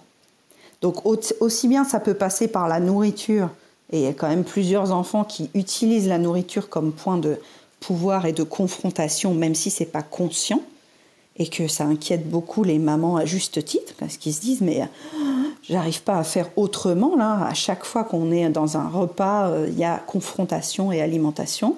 Et souvent, quand on tirait ce fil-là avec les mamans en classe, ça allait vers une problématique de séparation et d'attachement. De la même façon, on pourrait imaginer que l'enfant qui refuse absolument de mettre son caca dans les toilettes et de le mettre que dans sa couche, il y ait un lien, on ne sait pas comment il est arrivé, mais de je ne veux pas faire ce que toi tu me demandes. Je le ferai quand moi j'aurai décidé, quand moi je serai prête. Et ça pose euh, des questions ouvertes, hein, parce que dans ce cas-là, moi je suis concernée aussi avec Siana. Siana n'a jamais fait caca dans les toilettes, avec moi en tout cas. Donc je pourrais très bien me dire, eh, quel est le message? Quel est le message qu'elle veut porter? Pourquoi ma fille ne veut pas faire caca dans les toilettes? Donc si vous écoutez en replay et que vous avez des avis sur la question, n'hésitez pas à nous envoyer des, messages sur euh, si ça vous est arrivé, euh, comment vous en êtes sorti. Mais pour ma part, en tout cas, moi je ne le prends pas personnellement au sens premier. Je me dis quelle est sa couche ou pas sa couche, à part d'acheter un paquet de couches qui, certes, n'est pas très rentable, euh, je me dis, bah voilà, si c'est dans un mois, c'est dans un mois, si c'est dans deux mois, c'est dans deux mois. Je me dis même pas cet été, j'aurais plus besoin de couches. Tu vois, je, ne mets pas une date de fin sur quand est-ce que j'utiliserai la dernière couche pour mon enfant. Ça n'a plus d'importance pour moi. C'est pas ça l'essentiel. L'essentiel, c'est qu'elle aille à l'école, qu'elle parle, qu'elle ait des copains, qu'elle fasse ce qu'elle veut, qu'elle utilise son pouvoir créatif. Mais la couche, j'en fais plus une priorité, j'en fais plus un absolu. Alors qu'au mois d'août, on aurait eu cette conversation, j'étais pas dans le même état. Parce qu'au mois d'août, j'avais la pression du regard de l'école. J'avais la pression d'une attente extérieure à moi que j'avais en plus à tort associée à de toute façon l'éducation nationale n'écoute pas les besoins des enfants. Hmm. Un truc légèrement lié à mon expérience de l'année dernière et tout ça. légèrement lié. Bon, qu'est-ce qui te manque en, en apport qu'on pourrait expliciter? Je pense, euh, je pense qu'on a bien dénoué tous les fils. je, ne ressens pas de manque en particulier.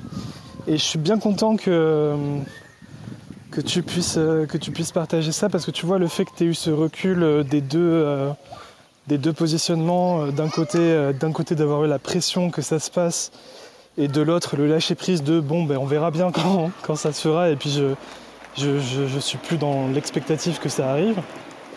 C'est euh, inspirant et ça, et ça m'encourage à lâcher prise aussi.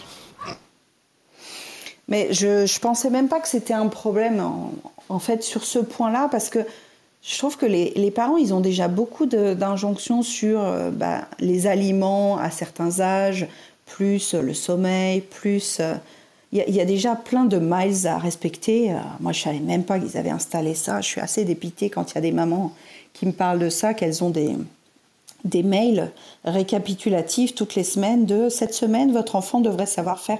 Et je, suis assez horrifiée d'entendre ça. Et il y a beaucoup de mamans hein, que j'accompagne là qui me parlent de ça. Je me dis, ok, donc elles ont des informations comme quoi ça devrait, entre guillemets, se passer ce mois-ci. Imaginons ça se passe pas ce mois-ci pour ton enfant. Ni le mois suivant, ni le mois suivant. Comment le cerveau de maman ou de papa va réagir en imaginant que comme ça s'est pas passé comme le mail que tu reçois, ça veut dire entre guillemets que ton enfant est en retard? Et que t'as pas bien fait et que tu aurais dû faire mieux. Et waouh, super violent en fait. Ben ouais. Meilleur moyen de nourrir l'anxiété, euh, parentale. voilà, ça reboucle avec une autre room. une room précédente. Mais si on a des attentes qui ne sont pas directement liées à la physiologie de notre enfant, et que dans ta vie personnelle, c'est pas un drame, finalement, c'est pas très très grave. La dernière fois qu'on a eu ce problème-là en classe, euh, alors c'est un enfant qui avait fait la toute petite section dans une autre école, ça s'était très mal passé. En petite section, il est arrivé avec sa couche, et au début, il n'y avait pas eu de PAI, donc de projet individuel pour l'enfant. Il a fallu voir le médecin scolaire pour qu'il valide le port de la couche en collectivité, parce que sinon c'est compliqué quand il n'y a pas un PAI de valider le fait que l'enfant en petite section, il ait le droit, lui, de venir avec une couche, parce qu'après, avec les autres parents, ça fait des histoires. Genre, ah ben lui, il a le droit, ben moi aussi, et tout. Donc c'était validé par un médecin en petite section. Là, ça passe encore au niveau des ATSEM parce qu'il a un PAI. Et ensuite, moi, je l'ai eu dans ma classe en moyenne section. Et là, mon ATSEM, elle a dit non, je suis désolée. En moyenne section, euh, les enfants, ils n'ont pas de couche. Moi, je suis pas là pour changer des couches et tout ça. Donc, tu vois que si je me mets à la place de la maman, la maman, elle ne sait pas comment faire. La maman, de son côté, elle pense que c'est lié à un problème médical. Donc, pour elle, l'étiquette, c'est médical. Donc, elle n'a pas accès. Donc, elle ne met pas en place un plan d'action pour retirer la couche parce qu'elle pense que médicalement son enfant n'est pas capable de. Moi, je suis la maîtresse, je me dis ok, donc là dans ma classe, il y a plein de profils différents, notamment ce petit garçon qui a une couche alors qu'il est en moyenne section. Et là, j'entends que mon ATSEM ne veut pas s'occuper de la couche de cet enfant. Donc, ça va être à moi que revient l'organisation autour de la couche de cet enfant. Donc, pendant que je suis en plein atelier lecture avec un groupe, si cet enfant-là a fait caca, en gros, je dois lâcher mon groupe, aller changer l'enfant, revenir en espérant que les enfants y soient encore. Tu vois, ça met en place une organisation en classe qui est difficile, mais allons même sur le troisième côté du triangle, l'enfant, qu'est-ce qu'il se dit? L'enfant se dit, ma mère me dit que c'est à cause de ma maladie que je dois garder ma couche. Je vois le regard de la l'ATSEM qui en gros ne veut pas de ma couche à l'école, parce qu'il n'est pas bête, hein, il a bien senti que l'ATSEM n'en voulait pas de cette histoire de couche. Et il comprend que quand la maîtresse sent que moi j'ai fait caca, en gros, ça perturbe la classe.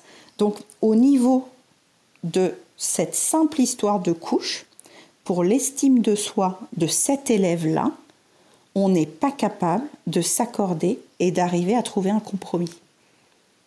Et c'est le genre de point précis qui me dit on n'est pas du tout autour d'un bien-être de l'enfant.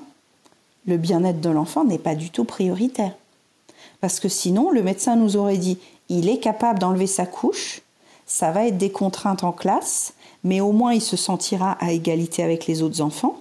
Peut-être que ça lui fera oublier qu'il a un trouble, une différence, une maladie. Ou alors on dit bah, il doit venir avec sa couche à l'école, mais dans ce cas-là, on lui en parle, on lui explique pourquoi.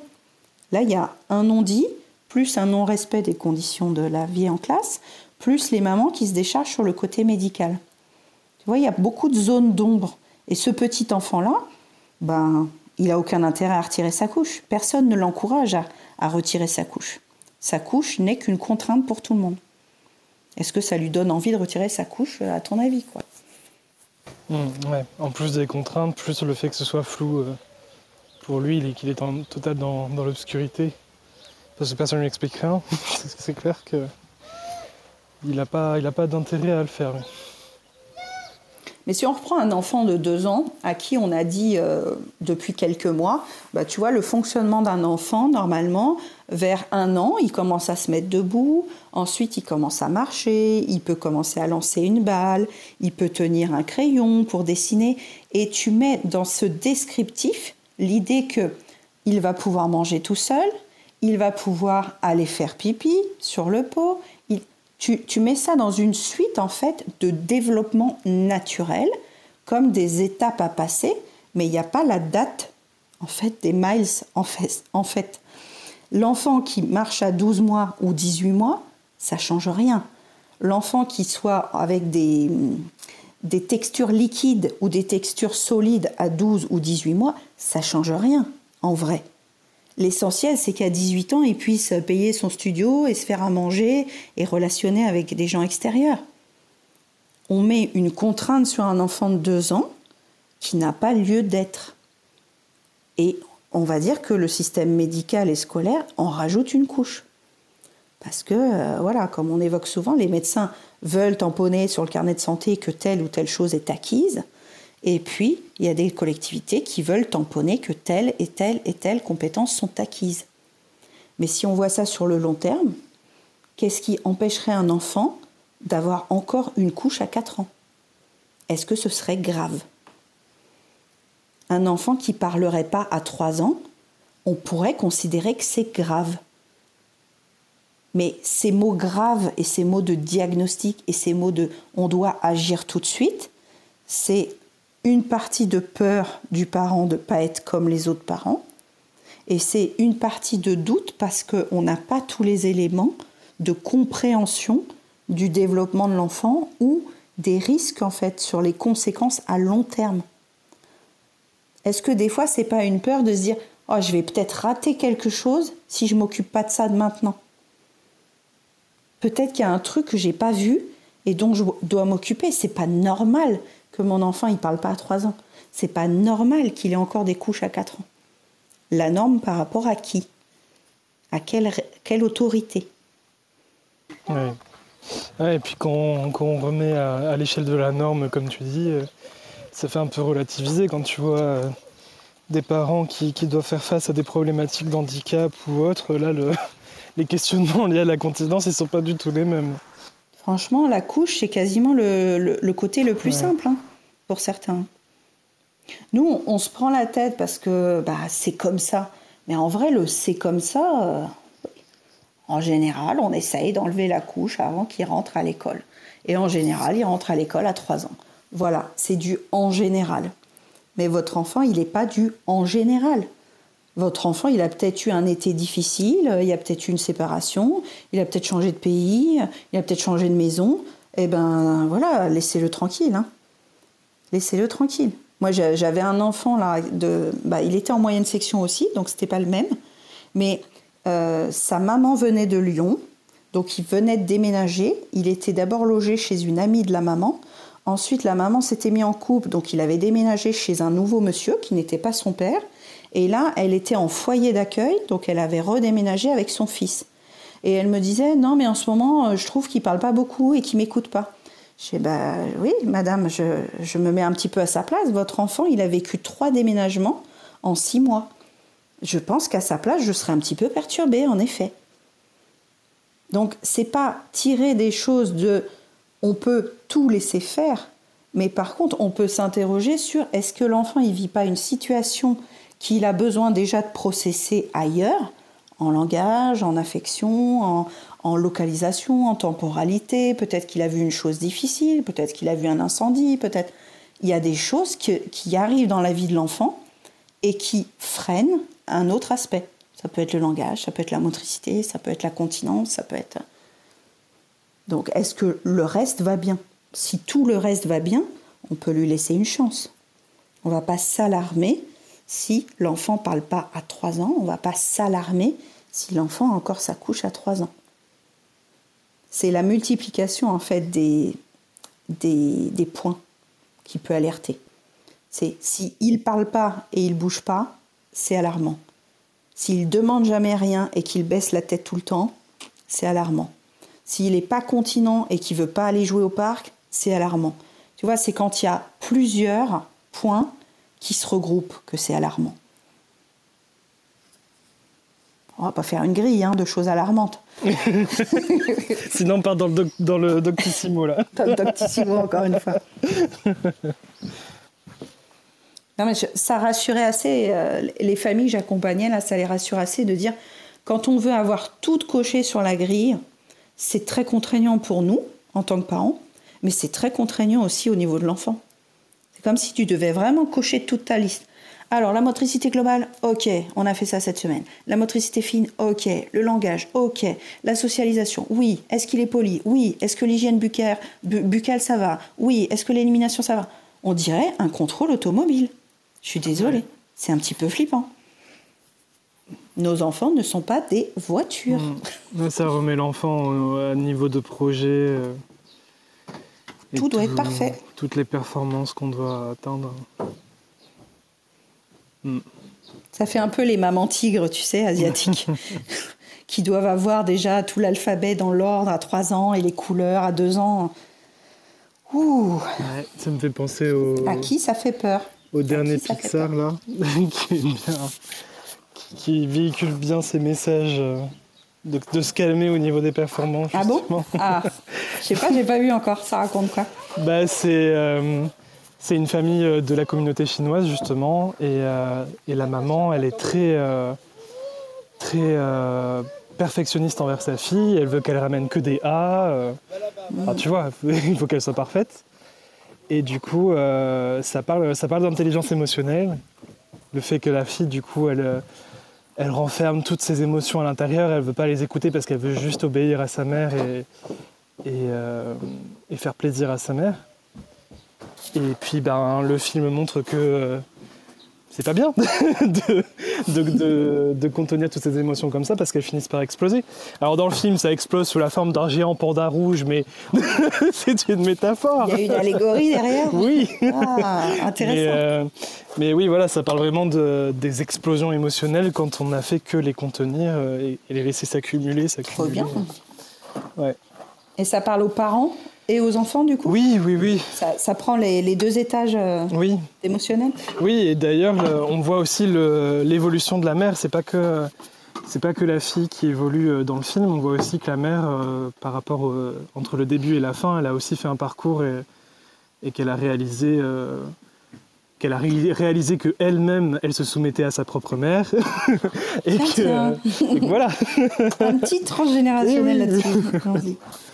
Mais là, ouais, c'est vrai que. Ah, mais j'adore l'idée, c'est bien qu'ils aient sorti ouais, ça. mais c'est, tu, vois vraiment un tournant parce qu'entre euh, Encanto et, euh, et là, Alerte Rouge, comme ils l'ont appelé, euh, ça, ça, parle vraiment de ça, quoi. L'intelligence émotionnelle au sein de la famille. Alors, je sais pas s'ils vont continuer sur cette lancée, mais ces deux derniers films, c'est vraiment intéressant à ce niveau-là.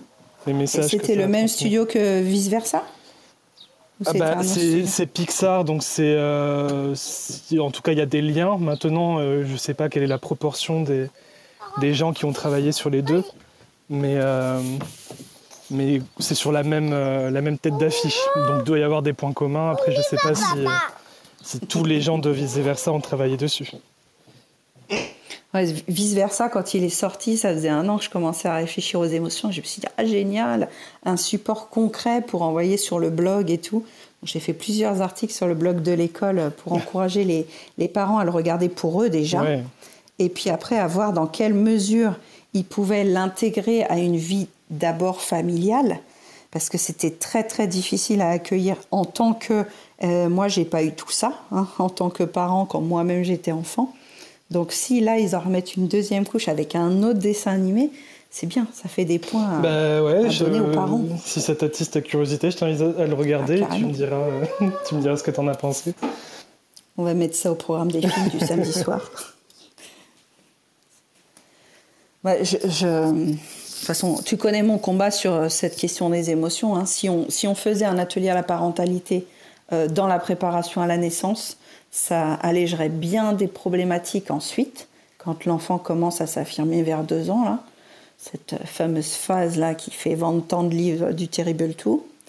Et si on donnait des, des pistes concrètes aux parents plus tôt, on éviterait aussi qu'ils soient aussi... Alors, peut-être pas dans ce sens-là, mais qui se comparent autant entre eux, alors que les émotions et les intentions ne sont pas du tout les mêmes d'une famille à l'autre.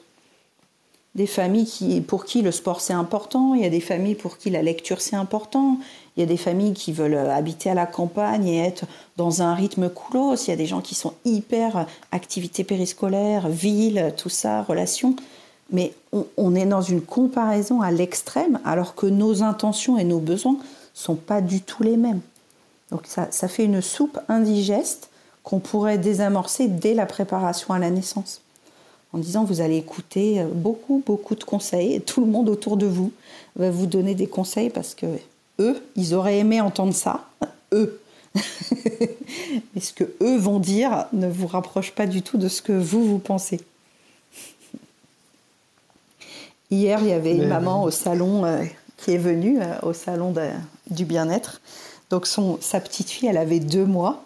Elle était rayonnante, la maman. Donc on a, on a discuté comment elle vivait sa, sa nouvelle maternité. Le papa était là, il, s'occupait de la poussette et tout. Donc on a discuté une petite demi-heure. Et puis elle me dit, mais de toute façon, hein, j'ai déjà vu à quel point ce que je pensais avant d'accoucher a déjà changé en deux mois. Je suis waouh, c'est parfait, c'est que le début. nos, tous nos principes de avant, on, les a mis de côté en se disant oui, oui, quand je serai maman, quand je serai papa, je ferai ça. Et puis ça va évoluer tellement vite, très bien. Mais accordons-nous le droit d'évoluer et de ne pas faire comme le médecin nous dit de faire, comme la voisine nous dit de faire. Ils n'ont pas le même prisme de réalité que nous. Donc je vous encourage à savoir ce que vous voulez vous dans vos euh, intentions, dans vos besoins Est-ce que c'est plus important pour vous que l'enfant parle parfaitement à 3 ans et qu'il soit propre à 3 ans et qu'il puisse faire des spectacles en anglais devant la famille euh, à Noël ou pas C'est pas forcément une intention. Il y a une maman qui était venue à en changer aussi entre temps si jamais, euh, si jamais on ressent que nos besoins ou nos envies vont changer. Je pense que non seulement ils vont changer, mais que l'enfant, il va nous révéler euh, que nos besoins et nos intentions sont même pas à nous, que c'était même pas les bons. Parce qu'ils vont nous challenger sur, euh, imaginons un, père qui est persuadé que sa fille euh, bah, est faite pour aller chez, vu ta story, alors j'allais dire jouer au foot, mais, voilà, le, père a, une envie de sport pour son enfant et qu'il l'inscrit d'office. Donc, au bout d'un moment, la fille qui va comprendre que c'est pas son rêve à elle, mais que c'est le rêve de son père, ça va le challenger.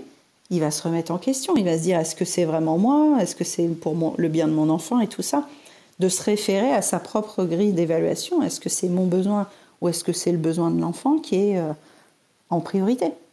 Et il y a des moments où on n'est pas très honnête avec nous-mêmes, où on aimerait que nos enfants fassent ça, parce qu'on croit que c'est la meilleure solution, mais c'est peut-être même pas la meilleure solution. C'est juste qu'on n'avait pas d'autres angles de réflexion à l'époque.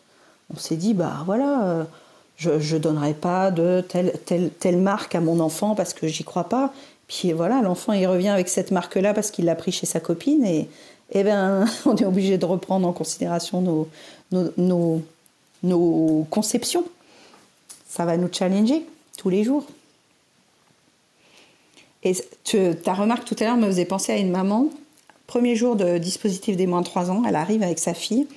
Euh, la petite fille super bien habillée, euh, tout à fait Instagrammable, euh, au taquet. La petite fille, elle serre les genoux, elle a ses mains sur ses genoux, comme on lui a dit de faire. Je me dis, hmm. et elle me regarde, la maman, elle dit, non mais ma fille, elle connaît toutes ses couleurs hein, et toutes ses lettres. Vas-y, dis-lui les lettres à la maîtresse.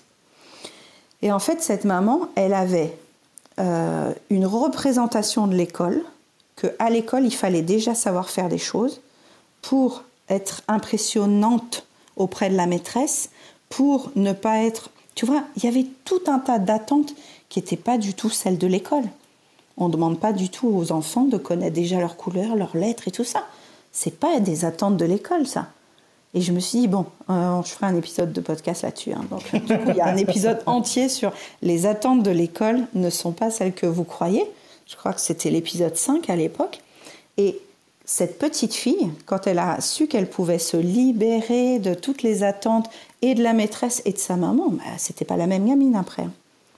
Donc on projette quelquefois nos propres grilles de référence et eux, ils vont créer la surprise en, en faisant l'inverse et en nous mettant au, défi de nous renouveler. Alors ça, c'est sûr qu'on va pas en manquer des défis. Et c'était quoi la conclusion de, du foot? Euh, bah, En fait non, j'ai juste partagé ça parce que je, je trouvais que c'était euh, une belle image pour, euh, pour se rappeler qu'en prenant soin de nos enfants, on prend, soin, on prend soin aussi de nos enfants intérieurs. Et ce que je racontais en description, je sais pas si tu as lu la description, c'est que euh, quand j'étais enfant, on, m'a refusé de jouer au foot parce que j'avais des amis filles, je passais du temps avec les filles et donc je méritais pas ma place avec les autres garçons à jouer au foot, tu vois. Hmm. donc toute mon enfance, on m'a refusé le foot et après en grandissant, quand, euh, quand a commencé les cours sportifs au collège et tout ça, euh, bah, on se moquait de moi parce que je savais pas tirer dans un ballon. Évidemment, j'en avais jamais fait, contrairement à, pas tous les autres gosses. Euh, voilà. Donc, euh, je me suis mis à détester le foot, bien comme il faut. C'est un enjeu personnel. Ouais. Mhm. et, du coup, c'est ma fille maintenant qui, euh, qui me demande de jouer au foot. Donc, c'est rigolo de, de, boucler la boucle comme ça tu revisites cette petite braise dans ta cheminée. Intéressant, voilà. Merci Charlie. Coucou Gwenaël. Ah Et coucou Fabrice. Coucou Enaël. Mm. Bon, eh ben, n'hésitez pas à réécouter le début du replay pour avoir des pistes sur la continence. Gwenaël, on en refera une si tu veux. Et puis si tu as des, des apports, euh, n'hésite pas à envoyer des petits messages. Moi, je vais enchaîner, je vais aller chercher Siana à la crèche. Merci Rémi pour cette conversation. Merci à toi surtout, tu as été euh, à suivre. De, partage intéressant. À suivre pour voir comment ça évolue pour toi et pour moi, même si elles n'ont pas le même âge. Vous aurez peut-être euh, le feuilleton de Charlie et Siana et leur couche, l'aventure. À très vite. À très vite. Au revoir. Euh, du coup, Gwenaël, Fabrice, vous êtes arrivés à la fin.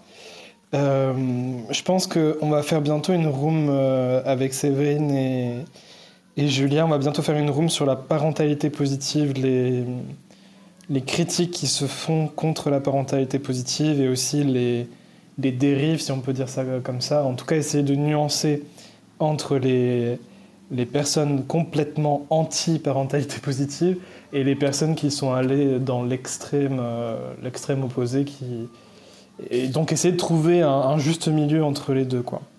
Donc on n'a pas encore choisi la date. Bah, c'est super Gwenaël si tu, si tu seras là. Euh, on n'a pas encore choisi la date, mais je pense que euh, ce sera peut-être courant de la semaine prochaine. Bon, dans tous les cas, on le, on le planifiera à, l'avance et, euh, et, ce sera chouette d'en parler. En tout cas, moi en ce moment, là, je suis tombé sur un article, il y a un, un, podcast aussi que j'ai écouté. Je ne sais pas ce qui se passe en ce moment. Il y a plein de gens qui, qui, parlent de la parentalité positive de nouveau et, euh, ça me trigger pas mal ce qui, s'y raconte. Euh, en revanche, en attendant, Gwenaël, je sais pas si c'est quelqu'un que tu, euh, que tu suis déjà sur les réseaux, mais il y a une maman très spirituelle, je crois que c'est ça son pseudo sur, sur Instagram. elle a fait une vidéo, elle a fait deux vidéos sur sur les critiques de la parentalité positive, elle a, elle a du coup fait une réponse un peu humoristique là-dessus et j'ai trouvé son propos très, euh, très chouette. J'ai bien aimé, j'ai bien aimé ce qu'elle a dit. Si tu veux, je t'enverrai le lien en, message privé, comme ça tu pourras voir et ça fera, ça fera un peu de, de quoi se mettre sous la dent en attendant la room sur, sur le sujet. Et du coup, bah, je vais vous laisser aussi. Bonne soirée, merci. Euh, Merci d'être passé, puis n'hésitez pas à lire, n'importe quoi, à écouter le replay si jamais vous avez envie de, de voir de quoi on a parlé pendant cette euh, petite heure et demie euh, tout à l'heure.